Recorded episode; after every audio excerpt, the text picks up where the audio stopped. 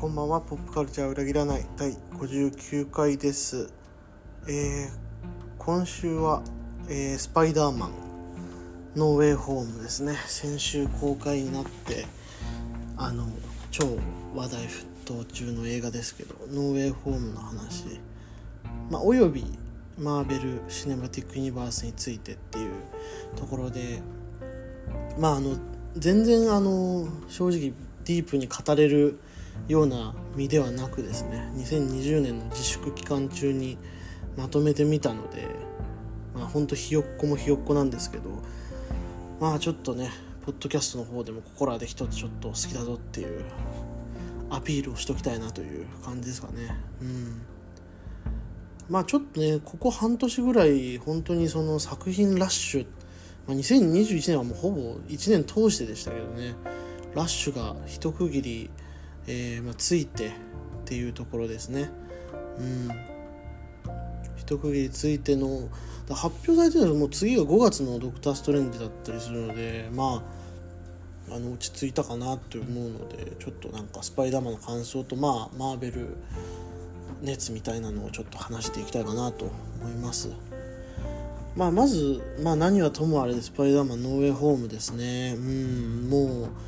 あの正直そのツイッターでネタバレ厳禁の空気が漂いまくっているのでもうもうポッドキャストだなと。ノートとかで書くよりちょっと喋りで熱量を乗っけたいようなあの感じもあるのでちょっとポッドキャストにしようかなと思います。ネタバレはガンガンします。でまずあの事前にね告知されてましたけど過去のシリーズの、えースパイダーマンの敵キャラヴィランたちが出てくるっていうストーリーラインが、まあ、あるんですけどそれがね結構その思ってたのよりも全然想像じゃない方というか予想外の方向に進んでいくのが良かったんですね。まあ、スパイダーマンあのご存知の方は言うまでもないと思いますけどあの今やってるのがマーベル・シネマティック・ユニバースっていうアベンジャーズとかのシリーズの中におけるスパイダーマンの、えー作品が、えー、と今このノーウェイホームで3作目っていうことでそのホームカミングと、えーファーフロムホームっていうのが、えー、と2016年と19年かなに作られてでその3作のまあ完結作ってことでノーウェイホームなんですけどその前に、えー、と20年前ですね、えー、と2002年かなに、えー、と作られたのがサムライミ監督でトビー・マグワイア主演の「スパイダーマン」のシリーズで one two three が2007年までに作られてでそこから一旦リセットして、えー、と2012年から、えーマーク・ウェブ監督ですね。500日のサマーとか撮ってる人ですけどあの人の、えーアメージング・スパイダーマン」シリーズっていうアンドリュー・ガーフィールドが演じるシリーズが、え2作、えー作られてで今回のっていうまあいろいろね大人の事情でリセットされたりっていうのがまあお金的な面とかその登場人物の年齢的な面でとかってなってはいるんですけどまあその一連のシリーズの敵キャラたちも出てくるよっていうのが結構今回の、目玉として用意されていてえっとまあえっとそうですね。あの計だよ4体出てくるのかな？グリーンゴブリンと、えードクター・オクトパスと、えーサンドマンと。リザード。あエレクトロか。5体ですね。5体出てくるっていう、えーのがあって。まあ劇中ではねドクター・ストレンジっていうあのベネディクト・カンバーバッチ演じる魔術師のあの先生がいるんですけどその人がまあちょっとトラブって、えーっとその他の世界線からやってくるっていう過去のその2シリーズをあの言ってしまうと平行世界ですね。別の宇宙としてこう取り扱うっていう、まあ、すごくこういい取り扱い方をしたんですね。でそんな風にまあ5体のねヴィランオールスターがもう集結するって言ってしかも俳優さんも同じっていうもうあのてっきりねこんだけ来たらもう全面戦争だみたいな感じで正直なんか他のなんかねメンバーアベンジャーズメンバーも出てくるんじゃないかとかちょっと最初は思ってたりしたんですけどまあそのマーベル版のスパイダーマンですね。現スパイダーマン。ピーター・パーカーはあの彼らを敵たちを治療して元の世界に戻すっていう話の運び方をするんですよね。これがね結構おおって思ってなんか人鳥肌目でしたねそれが、うん、別世界のねピーター・パーカーがあなので、えーと、その彼らとの面識がないわけですね。で敵側もまあパイター・パーカーって名前でスパイダーマンになってるけど、えー、顔が違うぞと、うん、でだから別にまあそうそうそう怒る相手でもないみたいな話で意外とオフビートな感じで最初のその話が進んでいってで、まあ、敵じゃない倒すべき相手じゃないっていうその考えに至ってその悪悪を治療する治すっていう運びにするっていうのはなんかねいやいいなと思いましたね。うん、世の中やっぱりこのご時世といいますか昨今一度失敗してこう世にさらされてしまうとまあもう二度となんか立ち直れないというかもう這い上がることすら許されないやり直すことが認められないような世界が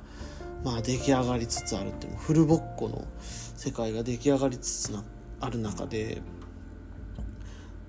であそうそうでそういう世界のまあ反映として今回のそのスパイダーマンもその1個前の「ファーフロムホームっていうのであのそこで敵だったミステリオっていうあの私の大好きなジェイク・ギレンホールが演じてるあのすごいやばい人がいるんですけどやばい敵がいてそそいつにその最後ばらされるっていう展開があるんですね。正体を。ピーター・パーカーこいつだみたいな。あのでその展開の後にまあそのミステリオの陰謀によってまあ大炎上するっていうあの事態が起きてあのそのスパイダーマンをね巡って人々の意見がこう対立してこうあこう燃やせ燃やせと、うん、そうじゃないだろうみたいなのよりとかなんかすごい今の世界をこう映し出してるなと思って結構ね辛いしんどめの場面がかなり多かったんですけど。まあ、そういう世界設定今この我々の生きてる世界と非常に近しい世界の設定の中でそういうこう辛い目に進学を阻まれたりとかねそういう目にあったピーター・パーカーがもう悪をぶっ倒すんじゃなくてそのケアするというか、まあ、キュアですよね治療キュアするっていう方向にあの持っていくっていうことがまあこれ優しいなって優しい人間のすることだなと思ってそこがグッときちゃいましたね。うんヴィランってそのいろんななり方があるじゃないですか。自分の意思でもちろんその悪をあの悪に染まっていく人もいますけどそのなんかスパイダーマンシリーズは特にですけど不慮の事故というかこう思いがけずその特殊な能力を得てでまあその力で元来のちょっと心の弱さとかあのなんだ憎しみみたいなのが乗っかってヴィラになっていくみたいな運びが多くてで食い止めれる部分もそその能力を得なければ食い止めれたところがあるっていうところに立ち返るこの話の運びってめちゃめちゃすごいなと思ってその治療っていうのが正義というかその、うんと、破壊してくるものに対して対抗する手段としてあるっていうなんかこう盲点をつかれたなって感じなんですよね。まあ、それこそそのエターナルズでねそのこうものを作る能力とかこういろんな能力者がヒーローにななってきたっていう流れもあるでしょうけどそのまあ、ピーター・パーカーはその、まあ、今回もねその師匠であるアイアンマンの、えー、トニー・スタークのテクノロジーを使ってこう彼らを治療していこうっていう運びにしていくっていうのはねこのなんか感心しちゃいましたね。なんかそのシリーズ前2作やってた頃はこう発想としてもなかったようなことが当たり前のようにこう、ね、出てくるっていうのはなんかねすごい感心しちゃうなと思って。うん。まあそうただね治療っていうのはやっぱその同意を得なきゃできないものですよ。無理やりこれがいいからっつってこれをやるってのはまあ基本的にはできないもので。でまあそういうちょっと思いの食い違いみたいなところはね結構後半のまあバトルパートにちょっと影響してきちゃって、まあ、そこがやっぱりまあすごく辛いところでねやっぱりこうなんだろう力を得たものっていうところへのねなんかちょっとこう痛みというかね辛さみたいなのもあった。何としてでもっていうもうこうねそもうそこまで来たんだからもうどうにでもなれみたいな気持ちそこにねちょっと寄り添う得るかっていうのはね多分今後のヒーローもののがどう描いていくのかなとかちょっと思ったりもしたんですけどね。うん。そんなそんなちょっとねグッときたポイントです。まあ言うたらねあの悪役ですよ。話の通じない相手だと、うん、言ってボコボコにするんじゃねえと、え、通じない話が通じねえんだって一周するんじゃなくてなんかこうちゃんと向き合ってね言葉を紡いでいくピーター少年のなんかこうあの姿は非常にこう胸打たれたというかね心打たれるあの素敵な場面だったなと。まあその優しさがゆえにみたいなねうんちょっとヒーローの通過儀礼なのかもしれないですけどねそういうちょっと辛い場面もまあ多々ありましたけどやっぱあの彼の姿はやっぱまさにスパイダーマンという、うん、親愛なる隣人たるゆえんだなと優しいヒーローのゆえんだなと思いましたね。うん。そうなんですよね。スパイダーマンで殺すんじゃなくてこう巻き取るとかね捕まえるとかそういうあの技が多くてなんかそこもなんか通じてますよね。なんかねこう止めて動きを止めて話をするみたいなことができるそもそもそういうヒーローなんだなとかねちょっと思ったりをしましたね。うん。そんなそんな感動がまあ一つあって。でえっ、ー、ともう一個っていうのはもうまあ結果としてですけどその過去2シリーズのスパイダーマンが出てくるよと。その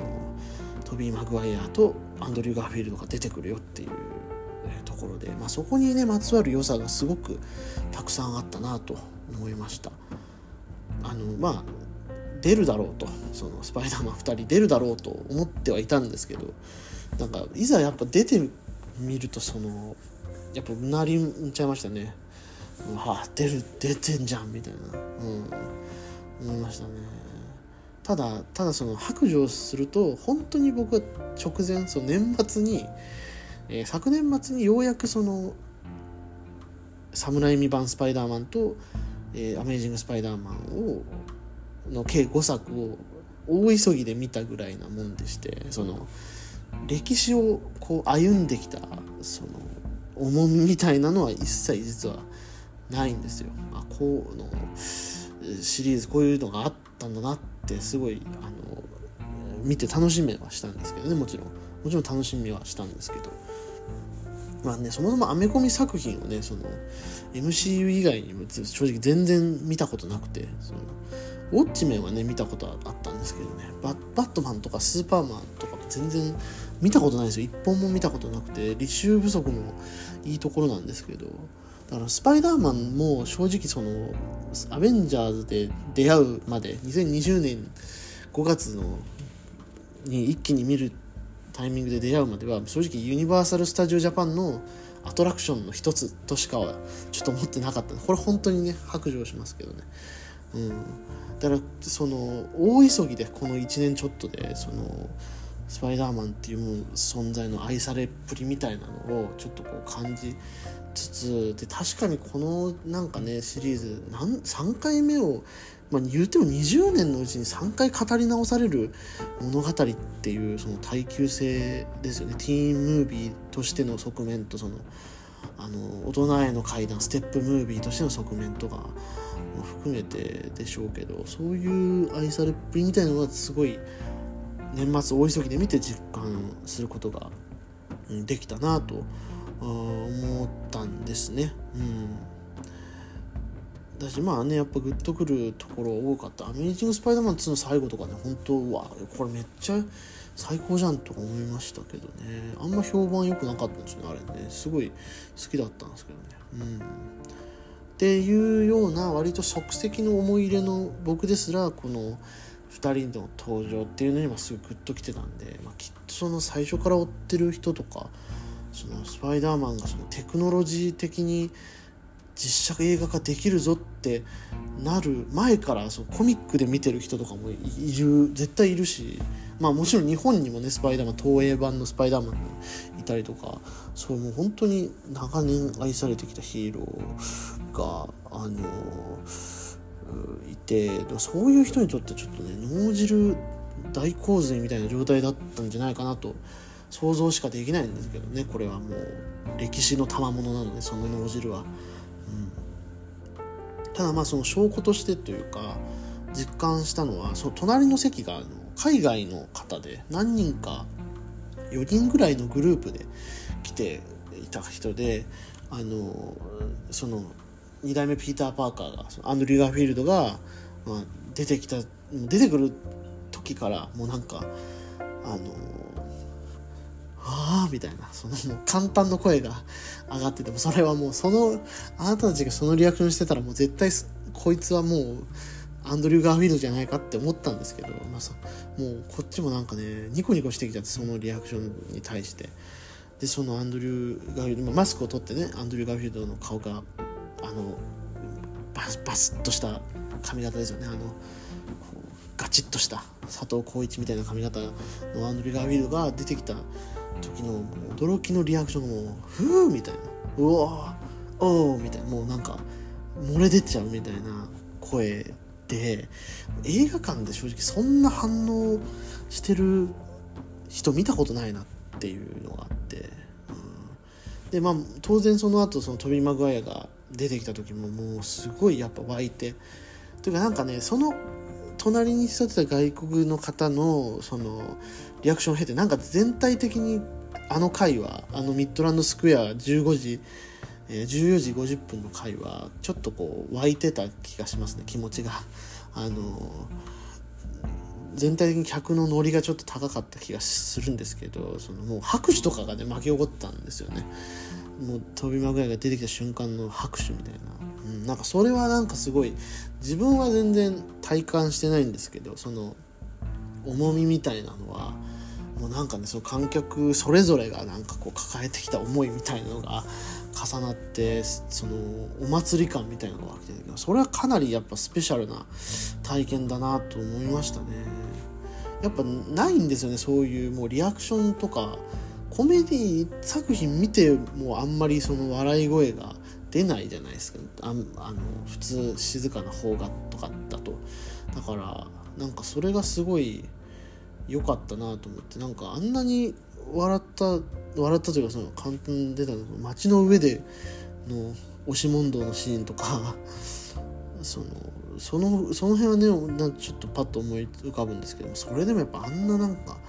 それぞれがおのおのでもう感動しきってるみたいなのはないなと思ってこれ超大作のねシリーズものでしかもまあやっぱ海外のブロックバスター作品ってなるとやっぱりこういうあのことにこういう瞬間が待ってんだなと思って、まあ、それは本当アトラクション級だったなと思いますよ、うん、USJ じゃんって思いましたもん、でまあそのそういうねまあサプライズ的なまあもちろんあれもあるんですけどその先輩スパイダーマン2人がねそのそれぞれの体験というかそれぞれのそのストーリーをこうもってしてトム・ホランド演じる今のスパイダーマンに対して寄り添っていくっていうかそのどん底から引き上げてくるみたいな役割を果たすんですけど、まあ、やっぱこれはまあ本当ずるいですけど説得力が桁違いだしなんかこうスパイダーマンの自立の物語として結構必要な継承だったんじゃないかなと思いますね。やっぱ高校生で完結していくのがこのノーウェイホームこのマーベルスパイダーマンだと思うんである意味結構丁寧にこうなんかねスパイダーマンっていうものヒーロー像みたいなのをこうここに来てかなりあの大急ぎででもかなり特別な方法でちょっとこう構築したみたいな感じだったのかなと思ってなかなかちょっと、うん、グッときましたね。あとそのヴィランたちはその特殊の特殊効果によってその当時のえー、姿に近い役者さんの、えっと、顔とか肌感とかが含めてあの若返りのねあのハリウッドの技術の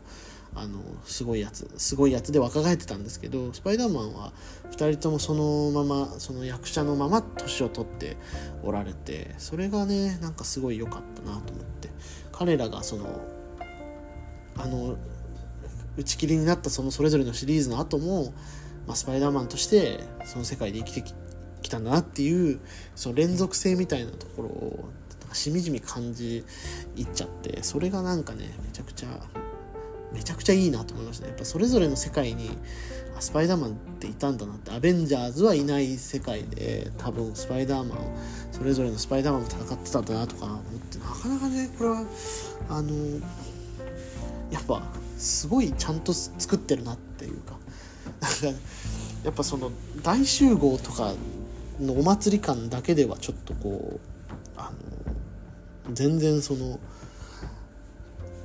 まとめきれないような深みがあったなあと思いますけどね僕は。はい。でねそれぞれのその物語のそのスパイダーマンアメージング・スパイダーマンのシリーズの決着とか救済みたいなのもちゃんとこう本編の中で用意されてたりしてまあその20年をねちょっとこうガチッとまとめきった物語と言えるんじゃないかなと思うしこれは本当になんか劇場で見れてよかったなと思う作品ですね。うん。エンドゲームはね、見れなかったですけど、ここに間に合ってよかったなっていうのはね、本当思いますよね。うん。そうですね。まあだからその平行世界から他のスパイダーマンがやってくるっていう演出については、ちょっとまた後でもちょっと語りたいんですけど、マルチバースってどうなんだみたいな話で、もあると思うんでちょっと語りたいんですけどひとまずここで言うならばその平行世界ってすごいいいなって思ったんですよ。あのというのもその、えっと、隣に座ってた海外の方たちが、えっとえっと、黒人の方たちだったんですね。で劇中でそのエレクトロっていうその電気を使うあいつがあの、まあ、黒人のねジェイミー・フォックスさんっていうあの方が演じておられるんですけどあの彼がそのスパイダーマンに対してまあスパイダーマンの正体は、え、黒人だと思ったよ貧乏人にも優しくてこう綺麗なスーツ着ててみたいなあそういうちょっとあの言うんですよね。うん、でその後でその黒人のスパイダーマンもきっとどっかの世界にいるさって言った時にその隣の方たちがこう「イエス!」みたいなこうしみるように言っててなんかああこれなんかすごいそうだよなってそうだよなってちょっと思ったというかこう、うん、そうなのかって思ったんですよね。そこそうそこをすごいなんだろうぐっとあ来るんだなって思ってあの、まあ、ここから見えてない世界になんか広がってる救済ってやっぱあるなと思うしこう今でこそねちょっとブラックパンサーであったりとかそういうちょっと、シャンチであったりこうそれまでそのスーパーヒーローがにあなりそうになかったその、えー、国籍の人だったりとか人種の人だったりっていうのがあなりつつあるそういう中でうんとなんか実感としてねあそうかここういう瞬間にあのこのさまざまに配慮するっていうかあの当たり前にある存在をちゃんと真摯に描くっていうことがあ大事なんだって思ったんですよね。なんかそこにすごい乗っかってめっちゃそこはグッときちゃいましたね。ああこういうことかみたいな。うんっていうスパイダーバースっていうねアニメのあのキャラクターが黒人の少年だっていう多分そこにちなんでのセリフだと思うんですけどなんかそのあの瞬間はかなり実感としてなんかそういうあマーベルがこうやろうとしてる動きっていうのはこういうことなのかなと本当にやっぱ社会と連動してこうやっていく社会を反映しながらまっすぐやっていくっていうのはねファルコンウィンターソルジャーとかでもありましたけどなんかそこのなんかね真摯さみたいなのもバッチリ感じ取った作品だったなと思ってうんめちゃめちゃ感動しましたね。っていうところでまあでさっきもその触れましたけどねちょっとそのマーベルの良さ、まあ、一つはその社会のうん繁栄の仕方がまあ説教臭くなりすぎず紳士であるっていうのは一つ大きいなと思いますね。うん、っていう点は一つあるんですけどまあ他にもちょっといろいろね考えてみたんですよねそのマーベルをなぜこんなに好きになれたのかっていうね。うん。そのシャープ52の回ではね海外コンテンツになぜハマれなかったハマってこれなかったのかみたいな話もしてたぐらいなんでまあねそこもちょっとそこも絡めてあの考えてみたんですけどあのそう一昨年にそのフォロワーさんから教えていただいた寺澤ホークさんっていうライターがの方が書かれたマーベル映画究極批評「アベンジャーズはいかにして世界を征服したのか」っていう本があってあってそれを読みながらあの結構いろいろ深まるところがあって自分のその考え方とか。でそのだマーベルシリーズを好きになったポイントとしてそれぞれの映画で全然違うジャンルを持ちながら起承転結の運びがすごく一貫してるっていう。これがね結構飽きずに楽しめてる理由なのかなと思いました一気に見たくなった理由なのかなと思って。トーンが、えー、近いんですよね。全体的なトーンは近いんだけどカラーが違うっていう。なんかこれね結構いろいろ好きなコンテンツに共通してるような気がするんですよね。なんか違うことやりつつただなんか流れてるトーンは近いぞみたいな感じで、まあ、いろんなねヒーローがいるわけですよ。やっぱねテクノロジーで戦う人もいれば、まあ、うっかりヒーローになる人もいたりとか元から神様とか宇宙人もいるわけででジャンルでいうとスパイ映画もカンフー映画もあるし SF もあれば電気小説みたいなのもあるしみたいなそういうそういうそのさまざまなジャンル貫きながらまあその力を持つ者の正義とか苦悩とか迷いっていう、うん、ものをこうで束ねて描いてるっていうこのなんかパッケージングが、まあ、すごくこう無邪気に楽しめるし考えれるところすごい考えれるみたいな感じでなんかいいんですよねバランスが。うんまあ、キャラクターのねやっぱ豊かさももちろん魅力的ですしでそんな人たちがやっぱ集結してつながっていくっていうまあ良さここがやっぱでかいのかなとも思いますね。うん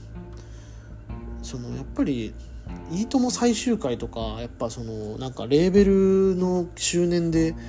あのアーティストたちが集まってコラボして作る曲とかがもう単純に僕大好きなんですよね単純に興奮しちゃうんですよそういう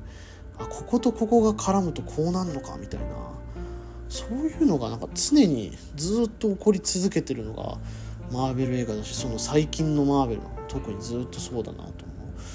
思いますもんね。もうなんか当たり前のようにその次のそのマイティー・ソーにはガーディアンズ・オブ・ギャラクシーがキャスティングされてるじゃないですか。なんかそれがなんかもうあもうここまで来たんだみたいな面白さがあってそれは楽しいなってなりますね。でも本当にフェーズ4から追いつくってめっちゃしんどいなっていうのは思いますけどね。もうちょっとやばいっすよねマジで。その本当あのフェーズ3が終わってもうブラックウィドウまでそのずすごい長い期間があのあった時期に見たんでなんとか間に合った感じはあったんですけどここでもうここだと思いますねラストは。もうもうなんかラストチャンスなんじゃないかぐらい思いますこのスパイダーマンの盛り上がり。とこの2021年リリースのディズニープラスの作品っていうところがマジでなんかラストチャンスな気がしていや勝手に言ってるだけですけどね。多分またしっかりちゃんとね引きつけてくると思うんですけどもちょっとねつながあまりにも連続性というかもうつながりつながりでやってるんでもうちょっとしかもつながりがまた直線でなくてもなんかめちゃめちゃ入り乱れ始めてるんですよね。フェーズ4になってから。ネットフリックスのシリーズともなんか絡みそうだしみたいな。なんかそんなことをされちゃうとやっぱりもうちょっと相当もうみんな見てるの当たり前でしょぐらいの感じになってくるのかなとか思って。なんかそれはそれでやっぱ進めづらいの大変だなとか思うんですよ。こんな面白いのにもう進めようにもってなっちゃうんですけどね。どうなんですかね。でも結構いるのかな。その好きなヒーローのシリーズだけ見てアベンジャーズ見るみたいな。全部見てるって意外と少ないんですかね。どうなんだろう。ちょっとそこは分かんないんですけど。まあそういう楽しみ方にも優しい作品群であることは間違いないですよね。単体作品がちゃんとめちゃくちゃ面白いのでそこはがしっかりしつつ、まあ、お祭りが用意されつつみたいな。あのやっぱ